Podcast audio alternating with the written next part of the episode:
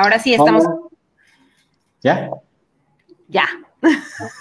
Pues bienvenidos nuevamente a su viernes de conversatorio con Psicognia. En esta ocasión, pues, eh, con motivo al día de ayer, que fue el Día Internacional de la Juventud, y a los, a los recientemente finalizados Juegos Olímpicos de Tokio 2020, pues tenemos nuestro conversatorio de Jóvenes de Acero, en donde estaremos hablando de la importancia y la relación existente entre el deporte y la juventud. Y bueno, pues el día de hoy tenemos a un super invitado, que es el profesor Julián Abreu, eh, familia, conocido, de todo un poco, y un excelente profesionista. Y bueno, eh, ahorita te damos tu espacio para que te presentes, Julián. Nada más déjame dar nuestras redes sociales. Recuerden que nos pueden encontrar en Facebook, en Instagram, en Spotify. Eh, por si no quieren vernos, pero sí escucharnos, ahí estamos. Y en YouTube nos encuentran en todos lados como Psicomnia. Recuerden suscribirse al canal, activar la campanita de las notificaciones seguirnos, comentarnos, compartirnos con todos sus amigos, conocidos, familiares, enemigos y con todo el mundo. Y recuerden también darle me gusta, me divierte, me entretiene, me encanta, me encorazona a este eh, capítulo, a, este, a, este, esta, a esta emisión. Y bueno, Penny, ¿no sé quieres agregar algo más? No, pues ya diste todas las noticias. Vamos a empezar. Ok, pues Julián, si nos haces favor de presentarte, que te conozca nuestra tan amada audiencia. Bueno, pues yo soy profesor de educación física. Me llamo Julián Abreu. Soy egresado de la Escuela Superior de Educación Física de aquí de la Ciudad de México y trabajo como profesor de educación física en una telesecundaria en la delegación Iztapalapa, en la alcaldía Iztapalapa. Ok. A ver, cuéntame eso. Telesecundaria, creo que eh, tengo como quizá eh, una mala idea de lo que es una telesecundaria. Entonces, ¿qué, es una telesecundaria y cómo es que llevan esta eh, educación física ahí? Pues, la telesecundaria es una modalidad más de la, del nivel secundaria de la educación básica. están las escuelas diurnas, las técnicas y telesecundaria es otro, otro modelo, otra modalidad eh, cubre otras necesidades, está eh, destinada principalmente a zonas marginadas. Aquí en la Ciudad de México hay bastantes y en todo el país.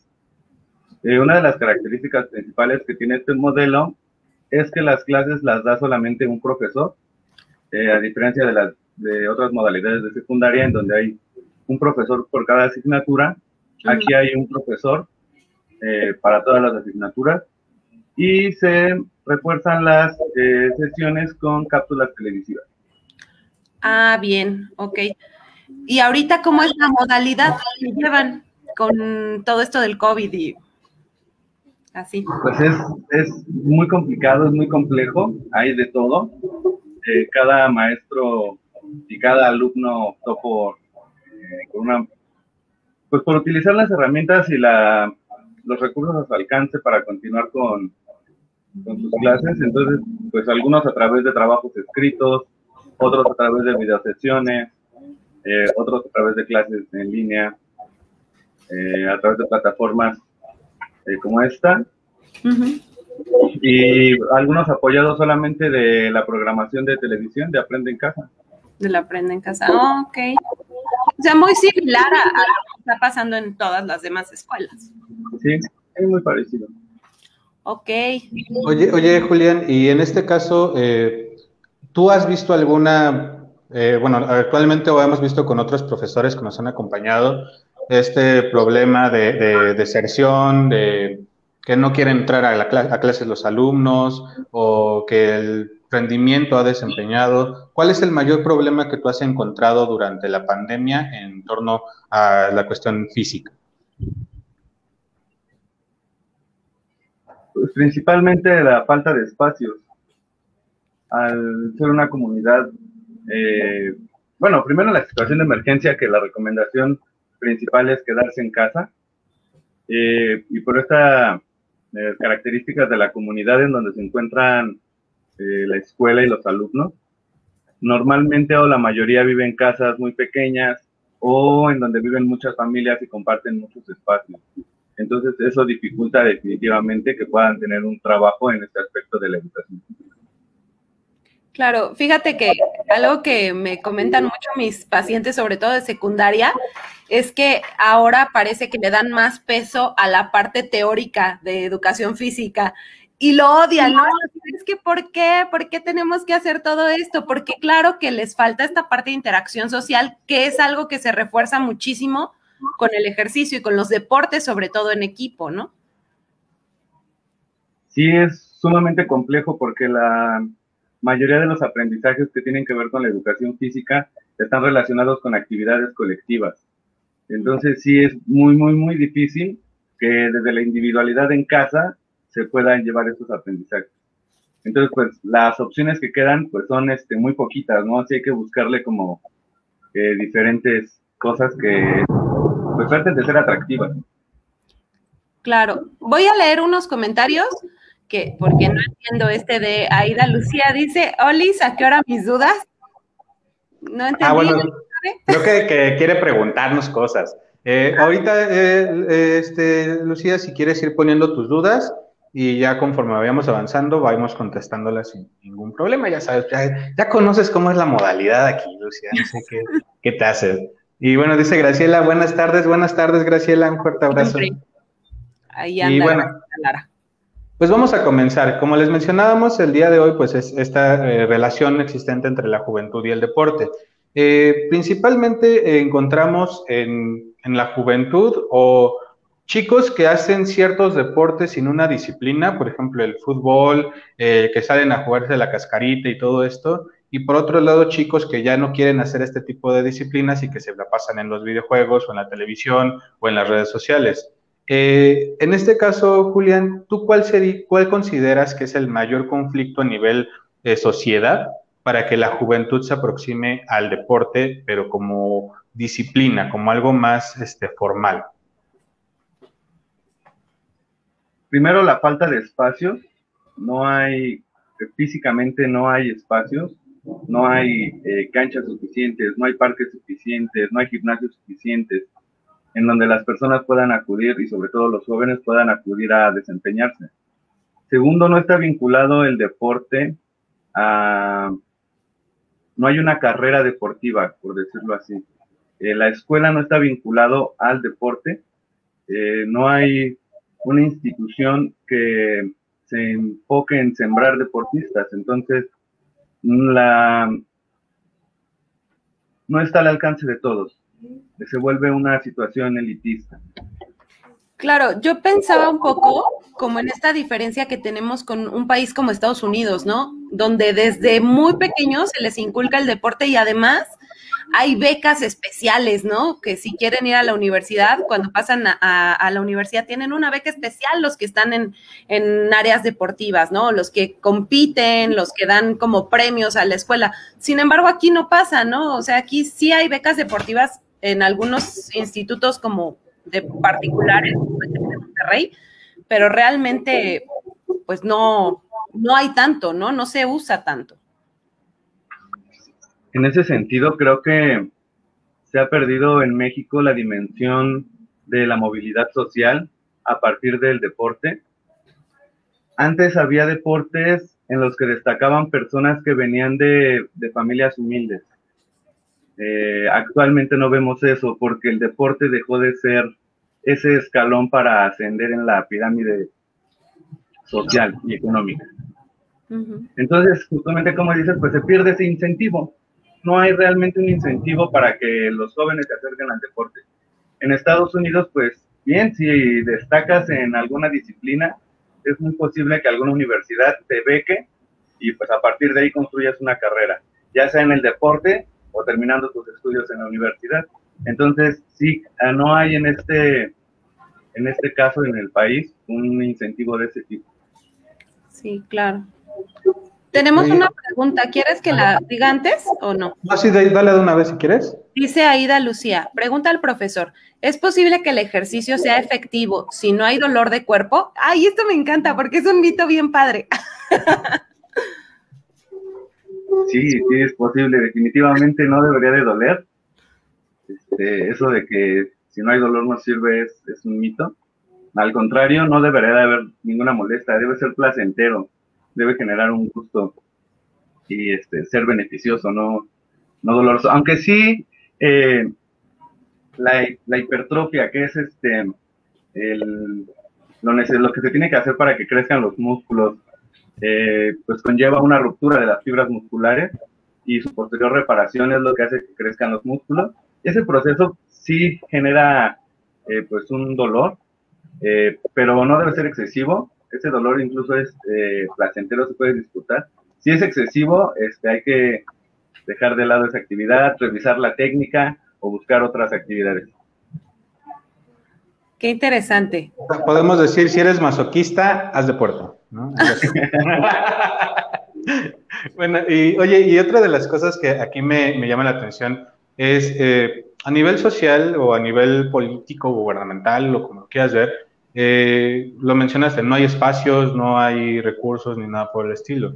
En un profesor de nivel primaria, secundaria eh, o hasta licenciatura, porque también hay profesores, ¿qué tanto puede afectar esta falta de recursos para el desempeño de su trabajo, uno, y de igual manera para la cuestión de los alumnos, porque ese también es un problema. Yo lo veía, por ejemplo, en el CCH, que, es la, la, por parte de la UNAM, eh, pues los espacios se le destinaban a deportes específicos, ¿no? Al fútbol, a este americano, pero otros deportes como ahora el básquetbol y demás no tenían ese recurso y, muy pocos alumnos entrábamos a, practicarlo. Entonces, ¿cómo afecta en, en, nivel primaria, secundaria y demás?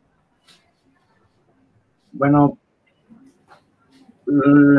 no hay una posibilidad para elegir qué disciplina quieres practicar desde la educación básica se han históricamente apoyado ciertas disciplinas, que son las que menciona, fútbol, básquetbol, el voleibol, el atletismo.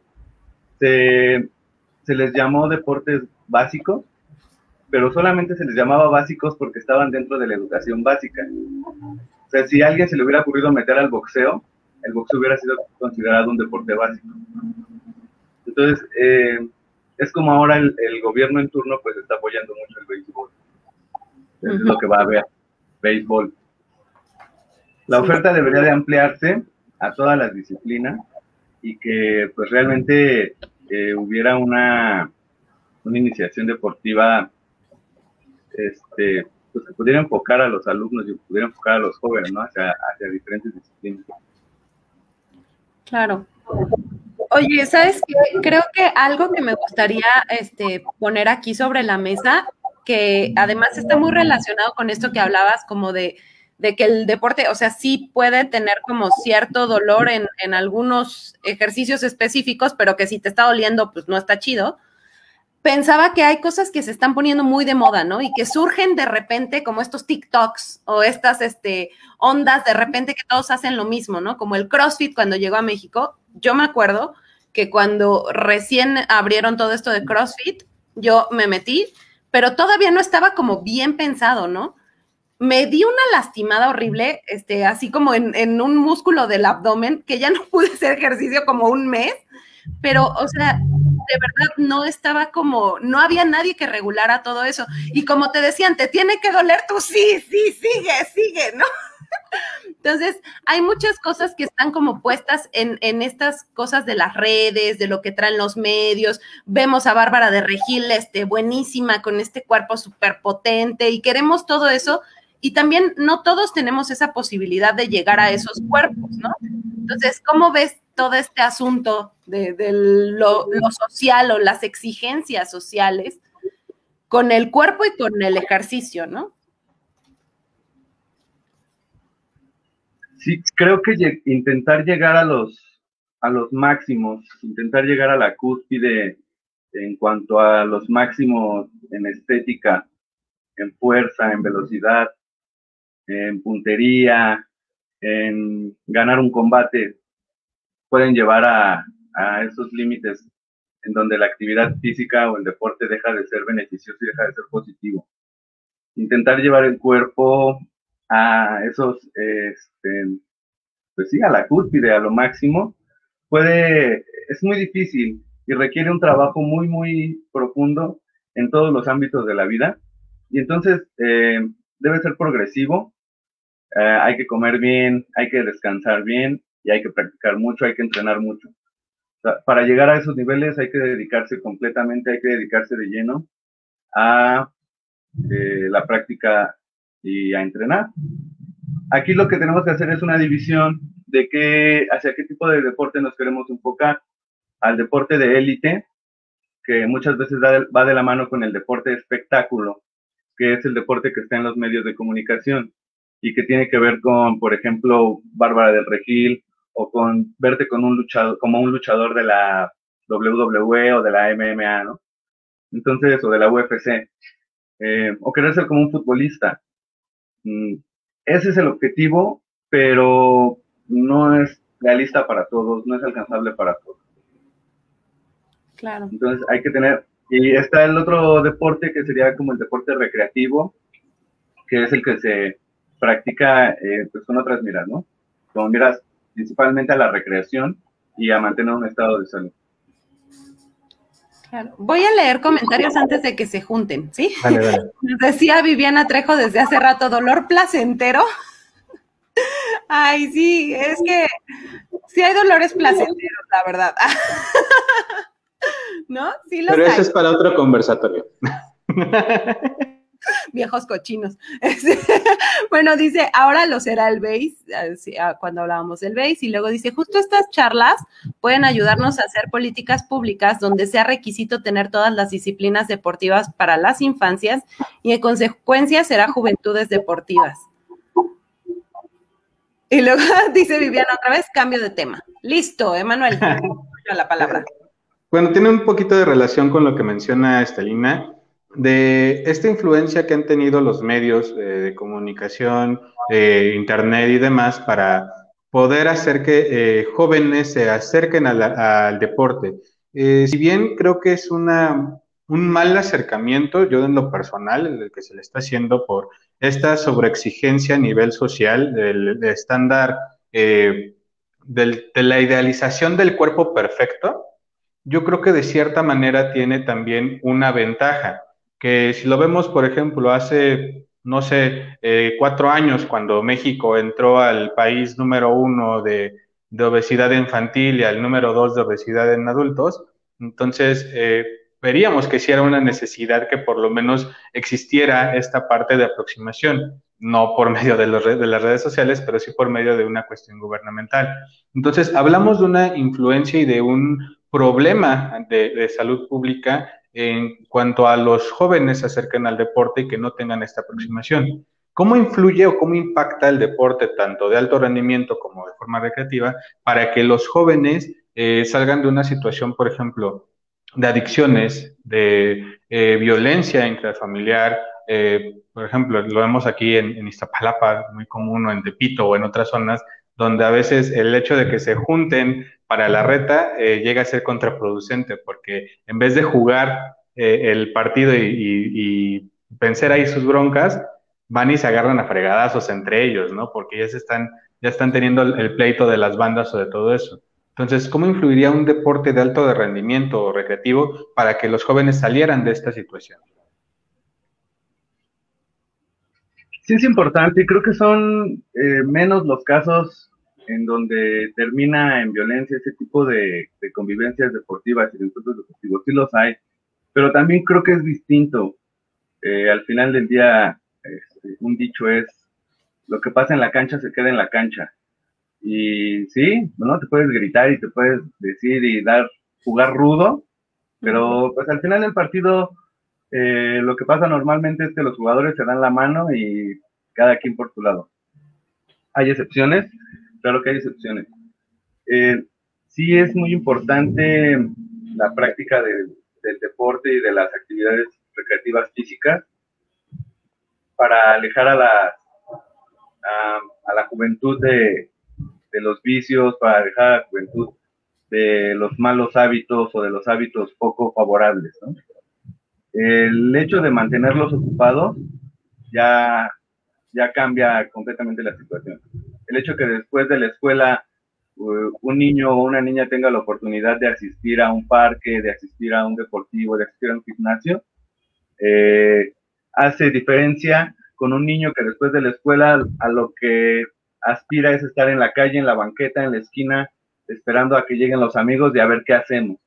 ¿no? Creo que es ahí donde eh, puede haber un cambio o empieza a haber un cambio.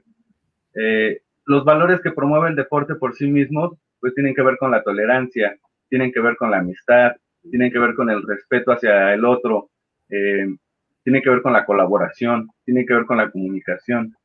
Entonces, definitivamente la apertura de espacios y la generación de políticas públicas que acerquen a todos, no solamente a los, a los jóvenes, también definitivamente tiene que estar abierto a los, a los adultos jóvenes y a los adultos mayores esta posibilidad de practicar deporte y de practicar actividades físicas eh, recreativas. Voy a leer comentarios una vez más. Dice Mar Pirrem, el dolor es dolor, el placer está en el logro final de la actividad. Acuérdense que hay gente que siente también placentero el dolor, ¿eh? Si no, de nada, no vieron el del Marqués de Sade que dimos. este, los mejores boxeadores salieron de Tepito, dice Estelina, y sí es cierto. Yo, yo, también quería decir que hay otra cosa que se trabaja mucho en los deportes, sobre todo en estos deportes que son ya de un equipo, que es la disciplina, ¿no? tienes un horario para, para, este, para hacer como los entrenamientos, tienes que cumplir con un horario para llegar a los juegos, ¿no? Y si no llegas, pues pierdes porque se forfitea el, juego, o sea, estas cosas que son necesarias y que son parte de nuestra vida, ¿no? Lo que bien dices, la tolerancia a la frustración, el saber trabajar en equipo, el ser empático, creo que eso es algo que nos falta muchísimo. Y el deporte lo promueve, porque tienes que empezar a entender a los otros y entender que son diferentes a ti y que vas solamente vas a sacar como las cosas buenas que ellos tengan para que entonces sea un, algo mejor para el equipo, ¿no? Y entender que eso va a hacer que se muevan todos hacia el mismo lugar. Entonces creo que promueve muchas cosas muy buenas el deporte, pero que también es cierto que nuestra cultura es como o eres deportista o eres intelectual. No puede ser las dos cosas al mismo tiempo. Y que curiosamente, si lo pensamos, o sea, a nivel eh, neurotransmisores, hay muchísimos neurotransmisores que también se están moviendo en el deporte, lo que incrementa pues la posibilidad de, una mejor memoria, este, de, de aprender mucho más rápido. Entonces, bueno, creo que tiene muchos beneficios. Emma. Sí, eh, no sé si viste, eh, Julia, en esta película. Bueno, el día miércoles tenemos otro programa que se llama Hablemos en Pijamas y eh, hablamos de la película de Juegos de Honor del, entrenador este, Carter y justo mencionan esta parte de, lo que habla Penélope, ¿no? De la relación y de la importancia de lo académico con, con su relación con el deporte. Y ¿Sería ese uno de los problemas para que los jóvenes se alejaran del deporte? Esta disciplina, estos valores que mencionas y, otros aspectos que te da el deporte con esta idea que se tiene a nivel social de el, o eres deportista o eres inteligente. Eh, por ejemplo, hay, hay muchos, este, eh, muchas partes ¿no? en la ciudad, me tocó verlo en algún momento, donde le decían, pues dedícate a otra cosa, ¿no? Si no sirves para la escuela, pues dedícate al fútbol o dedícate al básquetbol. Entonces, ¿esto influiría de la relación de lo académico para que los eh, jóvenes se alejaran del deporte? Como te comentaba, tenemos que ver hacia, hacia qué deporte queremos dirigirnos y en qué deporte queremos enfocarnos. El deporte de alto rendimiento es por sí mismo es elitista. El deporte busca por sí mismo encontrar la mejor técnica para desarrollar determinada tarea. Por ejemplo, en los 100 metros planos, pues se busca la mejor técnica para recorrer 100 metros en el menor tiempo posible. Entonces, el que no tiene una buena técnica para correr queda definitivamente descartado del deporte del atletismo. El que no aguanta corriendo, por ejemplo, 800 metros planos, queda descartado del deporte. El que no tiene la técnica para hacer eh, un tiro de tres dedos en el fútbol o un tiro este, con efecto, en el fútbol queda descartado de la práctica deportiva este, del alto rendimiento. Por otro lado, el deporte amateur, el deporte recreativo, pues busca simplemente la práctica por el disfrute y por el gozo. Y es hacia donde debemos de llevar, eh, o sea, hacia donde deberíamos de dirigir el esfuerzo deportivo. y no a la búsqueda de la perfección de patrones de movimiento, pues que son imposibles o son muy difíciles y muy pocos eh, logran alcanzar. Estos son muy importantes y creo que es muy emocionante eh, ver a los atletas en las justas olímpicas cada cuatro años, como lo acabamos de ver. Esos son los atletas, son las personas que han logrado la perfección en la ejecución de los movimientos. Los clavadistas chinos son impresionantes de ver la precisión con la que pueden despegar del trampolín, dar giros, dar vueltas y encontrar la vertical, entrar al agua y no salpicar prácticamente nada. Eh, pero ese deporte eh, sí puede llevar a los jóvenes a desistir. La disciplina que se necesita para llegar a esos niveles es mucha, es un cambio de vida, es dedicar la vida a eso. Y pues ni siquiera creo que sea conveniente intentar llevar a las, a las personas a ese nivel. Eh, sí puede definitivamente alejar a alguien y lo vemos en la escuela, cuando la exigencia de los eh, compañeros de educación física para que los alumnos practiquen o realicen determinada actividad de una forma específica, eh, puede llevar a los alumnos a frustrarse al tiempo de decir, ya no quiero, yo no puedo y ahí nos vemos, ¿no? Qué bueno que mencionas eso, me, hiciste acordarme de cuando iba en la prepa, me acuerdo que eh, curiosamente siempre como el, que era más apegado a los libros y todo esto, pues tenía como malas notas en educación física, porque te digo que en el imaginario social está la idea de que si eres inteligente no puedes ser deportista, ¿no? Eh, y me acuerdo que ponían un examen en el que los hacían correr una hora y después eran ejercicios así como, ya sabes, de brincar y cosas así. Los chavos no, o sea, de verdad no podían. O sea, terminaban así de ya, ayuda, ¿no? No están acostumbrados y luego esas cosas. Sí, pues ese es un trabajo, eh, el trabajo tradicional de la educación física. Así era, ¿no? Era este, hasta que te duela. Entonces corran y corran y corran hasta que no puedan correr más. Y brinquen y brinquen y brinquen y hagan la repetición muchas veces. En el, en el sentido que decías que, que muchas veces se piensa que no está relacionada la actividad física con las actividades mentales, pues hoy en día hay muchos estudios que indican justamente lo contrario, que está completamente relacionado y que es beneficioso para las habilidades del pensamiento, la práctica de actividades físicas en la práctica de actividades deportivas. En ese sentido, algunos campeones de ajedrez, eh, uno de ellos, no recuerdo su nombre, tenía eh, muy buenos récords corriendo los 100 metros planos. Era un, un ajedrecista campeón mundial que gustaba de correr este, pruebas de velocidad. Otro campeón de ajedrez eh, es famoso y es recordado porque en medio de una partida salió y dejó el tablero este, como estaba y se fue a jugar tenis.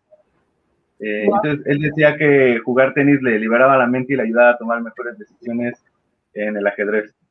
Y actualmente, pues muchos ajedrecistas profesionales se internan, por decirlo así, en gimnasios o en villas en donde pueden realizar actividades físicas y deportivas antes de sus campeonatos de ajedrez.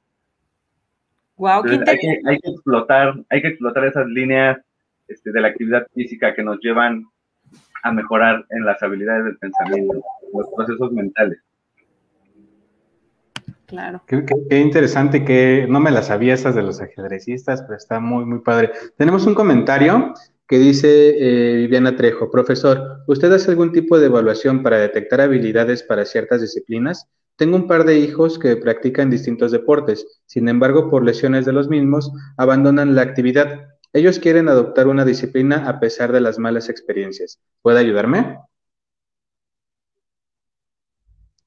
Bueno, nosotros como docentes de educación física no nos corresponde realmente hacer pruebas para detectar habilidades deportivas. No hay una vinculación directa con el deporte.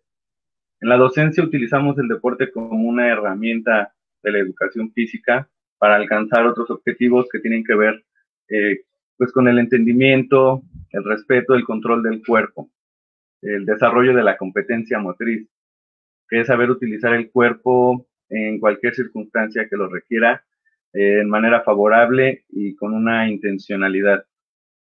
Entonces, pues las pruebas que realizamos en la escuela tienen que ver más con eso. Cómo es el desarrollo motriz que tiene el alumno y qué es capaz de realizar y hacia dónde este, puede avanzar. Por otro lado, las lesiones obedecen muchas veces a técnicas incorrectas, a que no tenemos los materiales adecuados, el calzado adecuado, no realizamos un calentamiento, pero pues hay que seguir, hay que usar protecciones, si son actividades de riesgo, hay que utilizar este, las protecciones adecuadas, hay que utilizar los implementos y la ropa adecuada, porque esa es una de las primicias eh, que debemos perseguir en la actividad física y en el deporte, que debe ser seguro y debe ser positivo para el cuerpo, para la persona. Si hacer la actividad física te pone en riesgo, eh, pues piénsalo, ¿no? Eh, hay que considerarlo dos veces.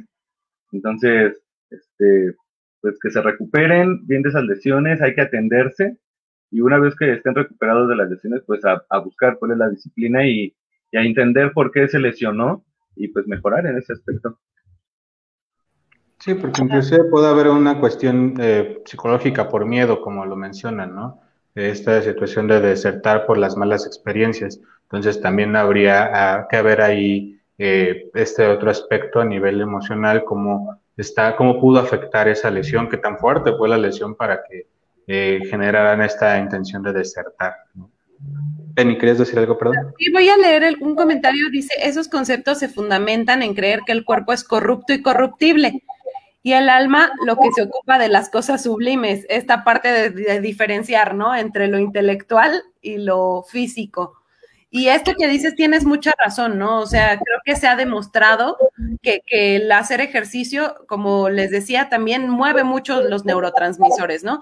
Eh, les voy a, bueno, te voy a preguntar algo, Julián, sobre todo porque creo que ahorita también hay una parte como más pervertida o, perversa en, en el deporte, ¿no? Que llega a tales extremos que se habla de cosas como la vigorexia, por ejemplo, o, estas modas que volvemos al punto como de las modas que se dan como de tienes que ser vegano y hacer muchísimo ejercicio y solo este comer este tomar proteína todos los días y que parece que entonces ya está como muy pervertido el asunto y que bien lo decías es como para pequeños grupos, pero todos quieren llegar a eso, entonces pues platícanos un poquito. Sí, e, es, otra vez eh, redundante el tema, en el sentido de que la búsqueda de la perfección en los estándares deportivos, en los estándares de belleza, pues nos puede llevar a situaciones que nos pongan en riesgo nos pongan en peligro. Y en este caso, eh, situaciones como la vigorexia es el exceso, eh, llevarlo al exceso, ¿no? La, la práctica y el querer verse mejor llevarlo al exceso, pues es definitivamente una situación que pone en riesgo el cuerpo. Y también eh, está asociado o se puede asociar el deporte o algunas eh, de estas eh, como aspectos negativos a la bulimia y a la anorexia, que también están relacionados a este tipo de, de trastornos que tienen que ver con el deporte y con la práctica de actividades físicas. Hay que ser muy cuidadosos en cómo promovemos y cuáles son las metas que queremos este, como sociedad para los jóvenes en cuanto a lo deportivo. No solamente es verse bien, es estar sano, eso es lo principal. Claro. Oye, esto que dices de las metas me, gusta porque quisiera preguntarte cuáles entonces son las metas que tú crees que deberían tener a nivel eh, general, pues los chavos en, en cuanto a la disciplina deportiva, ¿no?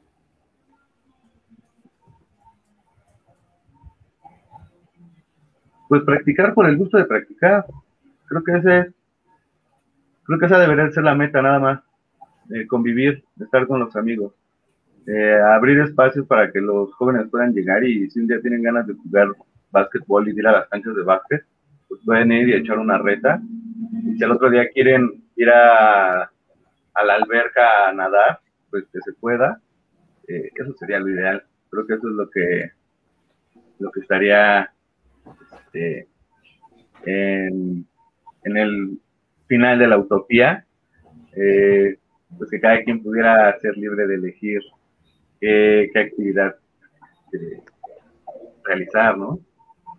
Y, creo que aquí entraría uno de los temas que a todos nos ha pasado, bueno, por lo menos, no sé, creo que a mí me pasó o a muchos les ha pasado, de las exigencias que se van a presentar para poder cumplir, por ejemplo, este, esta meta o este sueño de la utopía, ¿no?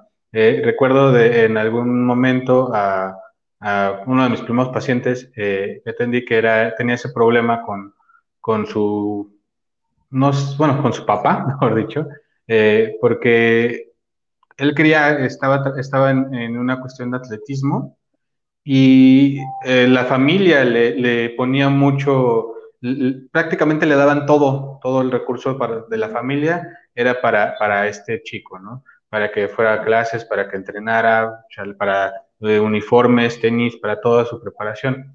Y por otro lado, uno, el segundo hijo que quería esta utopía que tú mencionas, eh, no tenía ningún recurso y al contrario, él quería ir a jugar fútbol. Le decían, no podemos porque tu hermano tiene que ir a, sus clases de atletismo, vente con él. Igual y si tu hermano es bueno, tú también vas a ser bueno.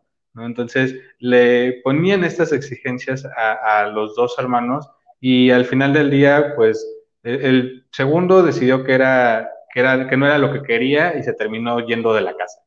Y el otro, eh, dicen por ahí que se generó una fractura para no volver a jugar. Entonces, eh, hablaríamos de, este, de, estas exigencias sociales o familiares en torno de, en la juventud. ¿Cómo llegan a, ser, o cuáles son las más presentes que, que conoces tú o que se pueden presentar a nivel sociedad? Sí, históricamente los deportistas no se dedican al deporte que quieren, sino al deporte que pueden. Por lo menos en México creo que ha sucedido así. Y es por eso que vemos campeones de boxeo que vienen de familias muy humildes, porque lo único que tienen para practicar es su cuerpo. En el boxeo no necesitas nada más que tu cuerpo, y lo que te va a mover es tu cuerpo. Si tú quieres participar en una competencia de vela, por ejemplo, necesitas un velero que cuesta miles de pesos. O si vas a, quieres practicar tiro con arco, pues necesitas un arco que yo no estoy muy seguro de cuánto cueste, pero seguro son varios cientos de pesos también. Entonces, eh, nuestros campeones de marcha olímpica eh, eran personas humildes también, que lo único que necesitan para practicar pues es su cuerpo, su resistencia. Tenemos a nuestros corredores rara, rara, rararum, raramuri, raramuri, raramuri. De, ultrafondo, ultramaratonista, pues que lo único que tienen es su cuerpo y sus montañas para correr y lo explotan al máximo. Entonces, pues eso también es muy importante este, a considerar a la hora de, pensar cuáles son nuestras posibilidades. Eh, o del otro extremo sería uno de los campeones de BMX de acrobacias en las pasadas eh, Olimpiadas, tiene una cancha o tiene una pista de BMX en su casa. Eh, es una locura. No, definitivamente no está al alcance de todos. Y o el alcance de muy, muy, muy, muy pocos.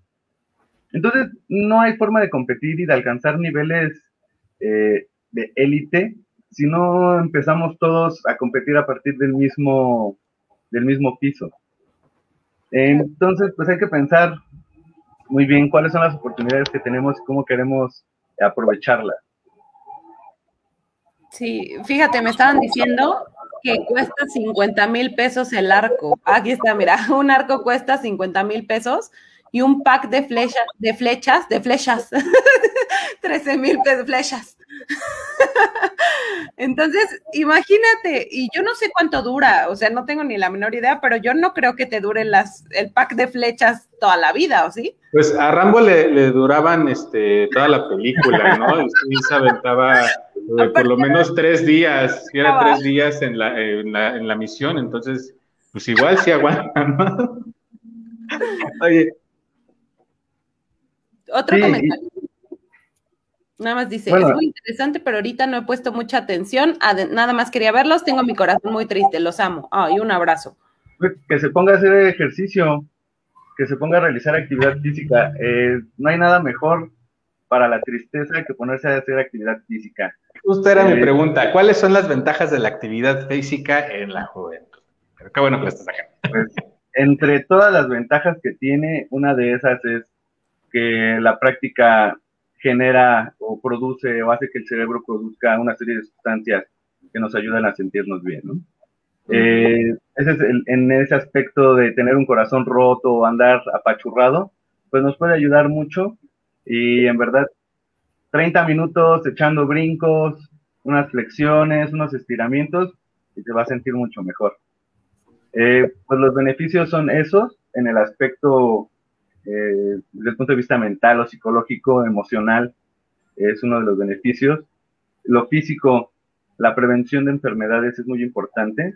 Estamos en medio de una situación de emergencia en la que la mayoría de las personas que mueren tienen comorbilidades que tienen que ver con el sedentarismo, eh, que es la inmovilidad física, por decirlo de algún modo, eh, que tiene que ver con una mala alimentación y una serie de factores sociales que están alrededor de esas afectaciones, que no solamente se trata de culpar al individuo por una mala alimentación, porque hay todo un trasfondo social detrás de esa mala alimentación. Entonces, eh, aún así, los beneficios de la práctica eh, física son muy evidentes ante estas afectaciones y para prevenir este tipo de comorbilidades que nos pueden de verdad complicar la vida, eh, no solamente en lo personal, sino como sociedad. El gasto que hacen los gobiernos para combatir o para contrarrestar estas enfermedades relacionadas a la inmovilidad física o al sedentarismo, pues es cada vez mayor y es muy impresionante. Es otro beneficio. En cuanto a lo social, pues la convivencia, los valores que promueve son muy positivos. Eh, creo que podemos esperar lo mejor de cualquier persona que practique actividad física. Eh, enseña tolerancia, enseña compañerismo. Eh, hay excepciones, pero en general la práctica de las actividades físicas es muy importante en la infancia, en la adolescencia e incluso en la adultez.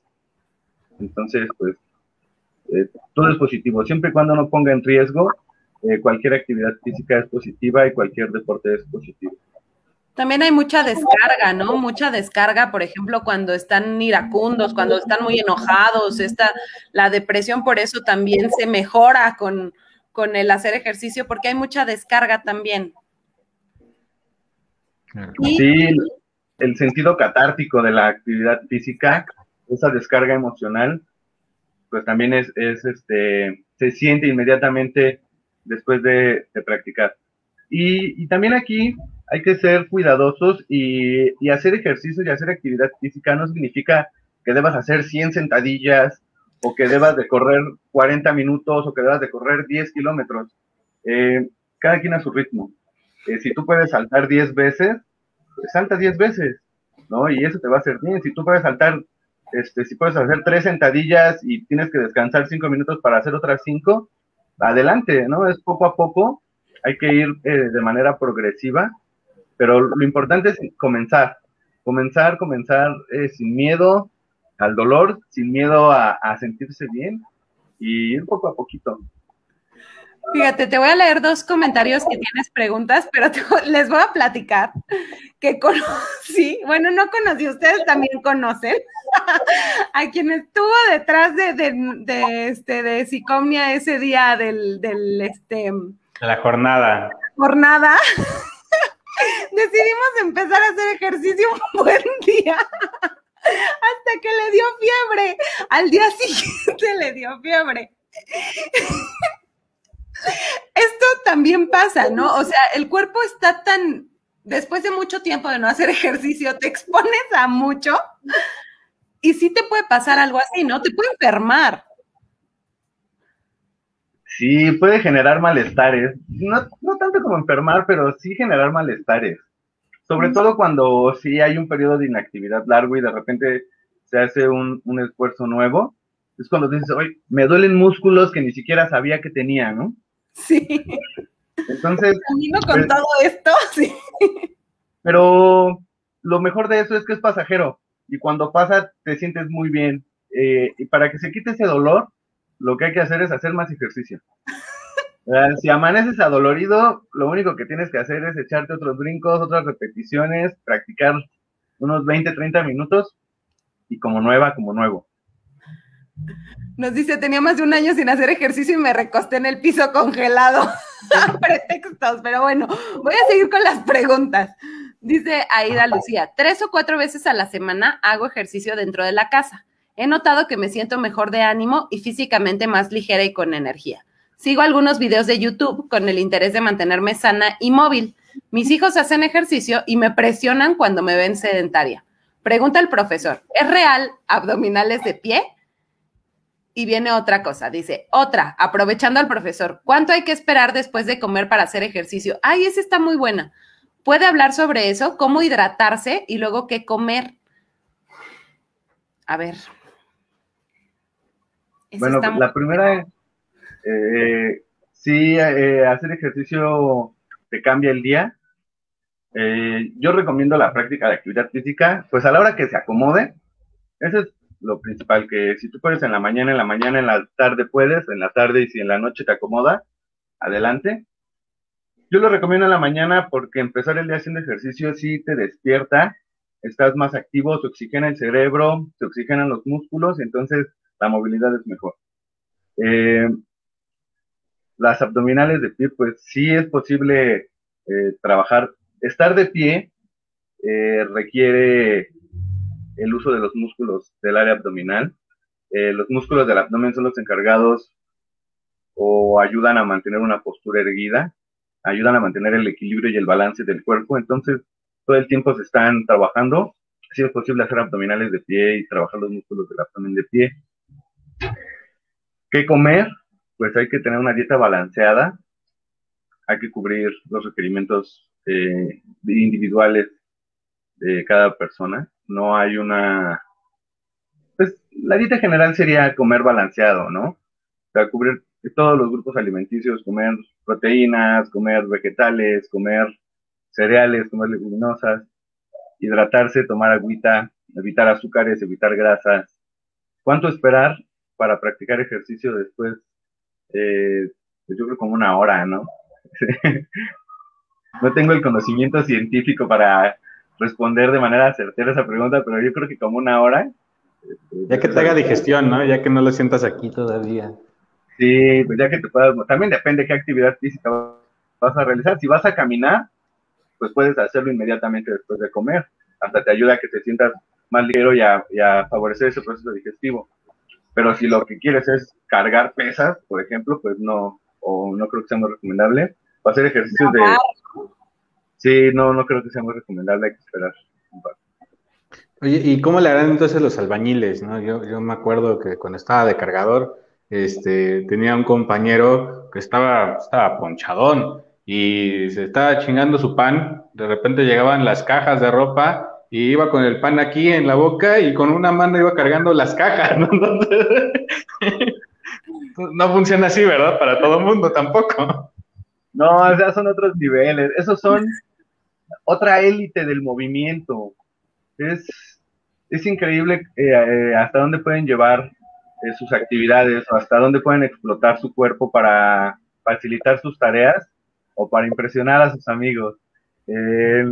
Estaba viendo también hace rato un video de un de una persona que baja como 15 cajas de jabón de un camión, este, unas en la espalda, entre los hombros y la espalda, y nosotros agarrándolos con los brazos, es muy impresionante, o de personas cargando cinco o seis garrafones de agua. Bueno, pues son, es otro tipo de élite de movimiento y de, y de fortaleza en la práctica de actividades físicas. Sí, el señor que me llevaba el agua donde vivía antes se cargaba cuatro garrafones. Yo no sé cómo le hacía, pero traía dos arriba y como otros dos aquí en las manos, así. ¡Wow! Y suben tres pisos además, ¿no? Sí, sí, sí, yo vivía arriba y sí. Fíjate que yo la otra vez le pedí ayuda a mi esposa y a mi hija para que me ayudaran a subir el garrafón. Y no, no, son como seis escalones y sí cansó mucho. Pero bueno, pues vamos a darle cierre ya a este programa, si les parece muy bien. Eh, en verdad fue un gusto que nos acompañaras, Julián. Me gustaría nada más eh, que diéramos nuestro comentario de cierre. Eh, vamos a empezar contigo, este, eh, Penny, algo que quieras agregar, después Julián y ya después yo. yo solamente quiero decirles que pues piensen que hay muchas ventajas en, el hacer ejercicio y sobre todo la socialización que se tiene cuando alguien está en un equipo o algo así, la verdad es que es muy, muy divertido. Haces buenas amistades, este, esta parte de, también mover tu cabeza, que se oxigene tu cerebro, los neurotransmisores, te sientes más feliz. Entonces tiene muchas ventajas, ¿no? Entonces invitarlos a que hagan deporte. Yo sé que ahorita es un poco complicado con esto del COVID, pero este, quizá en casa también pueden encontrar algunas cosas buenas que pueden hacer. Eso estaría bueno. ¿Recomendaras, por ejemplo, algunos este, canales o algo que pudiéramos seguir? Creo que también sería algo muy, si no ahorita, pero para que lo subamos en la semana estaría bueno. Sí, bueno, a mí me gustaría cerrar este, pues, enumerando nuevamente todas las ventajas de, practicar actividades físicas, de actividades deportivas, el sentido de pertenencia a un equipo, a una comunidad que practica un deporte, es muy padre, es muy bonita, es muy positiva. Los beneficios que nos deja la actividad en el cuerpo, para el cuerpo, también es muy positivo en cuanto a la prevención de enfermedades y en cuanto al bienestar físico y emocional que podemos sentir. Entonces, pues es invitación a que todos se muevan, a que hagan ejercicio. Eh, pues nada más, este, que se muevan de todas formas, que bailen, eh, hasta hacer el que hacer en la casa es una forma de hacer eh, ejercicio.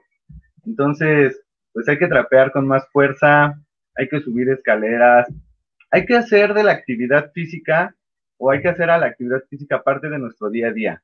Y no solamente en las actividades organizadas o en las actividades agendadas y formales, sino que nuestra vida, eh, que nuestro estilo de vida esté acompañado de las actividades físicas todo el tiempo. Utilizar medios de transporte que requieran tracción humana es también muy emocionante, es muy divertido y sobre todo es benéfico para el cuerpo y para el medio ambiente. Eh, utilizar bicicleta, patines, patín del diablo. Es impresionante cómo puede cambiar nuestra vida. Entonces, pues inténtenlo, anímense, atrévanse y adelante. Ojo, abrir la puerta del carro no cuenta como tracción humana, nada más. y bueno, pues a mí me gustaría cerrar con dos cosas. La primera, eh, pues sí, acérquense, hay muchas formas de hacer actividad física. Eh, canal 11, me parece que Canal 22, eh, hablando de televisión abierta, tenían, tuvieron durante la pandemia cápsulas, de, bueno, aparte de todas las, las que se dan por parte de la escuela, pero había como que cápsulas aparte de cómo hacer actividad física con tu, con tu familia durante la casa. Y de igual manera, pues hay muchos eh, canales en YouTube, como mencionaba Penélope, para que puedan tener esta aproximación. No es necesario un gimnasio para eh, ir a hacer actividad física. Eh, para cosas de, las cosas buenas que ha hecho el gobierno de la administración pasada y eh, fue que en varios parques pusieron este, aparatos deportivos eh, para que la gente pudiera ir, principalmente aquí en la Ciudad de México, no sé si en otras partes del país, pero aquí en la Ciudad de México hay varios eh, aparatos deportivos para que pueda acudir la gente y, hacer deporte, nada más lleven su, desinfectante y sin ningún problema, pues usen, Y bueno, y cubrebocas también, claro, y lávense las manos cuando lleguen, que ese es el otro punto que quería aclarar. Recuerden que eh, el semáforo epidemiológico nuevamente está en anaranjado, pintándose de rojo. Entonces, sigan con, su, con sus eh, cuidados debidos, cubrebocas, careta, gel desinfectante, lavado de manos constantes y si es eh, posible, eviten, eviten salir lo más posible. Entonces, es importante que esta situación recordemos que estamos eh, aún en incremento, que aún está avanzando y que solamente eh, por medio del cuidado vamos a poder tener un cambio radical en esta pandemia que es el COVID-19. Entonces, continuamos con el cuidado y pues muchas gracias Julián, en verdad fue un gusto tenerte con nosotros. Esta es tu casa, cuando gustes algún tema que quieras abordar, pues aquí tienes un espacio con nosotros y pues nos vemos la siguiente, ah no, la siguiente semana no vamos a tener ni conversatorio ni hablemos en pijamas. Por, este, vacaciones. Por vacaciones. por vacaciones de Psicomnia, solamente es la siguiente semana. Nos vemos eh, regresando, regresando el 20 y algo, no me acuerdo cuándo, pues ya nos estaremos viendo de. Pues muchas gracias, Julián, muchas gracias, Penny, eso fue todo. Y nos vemos la siguiente. Gracias.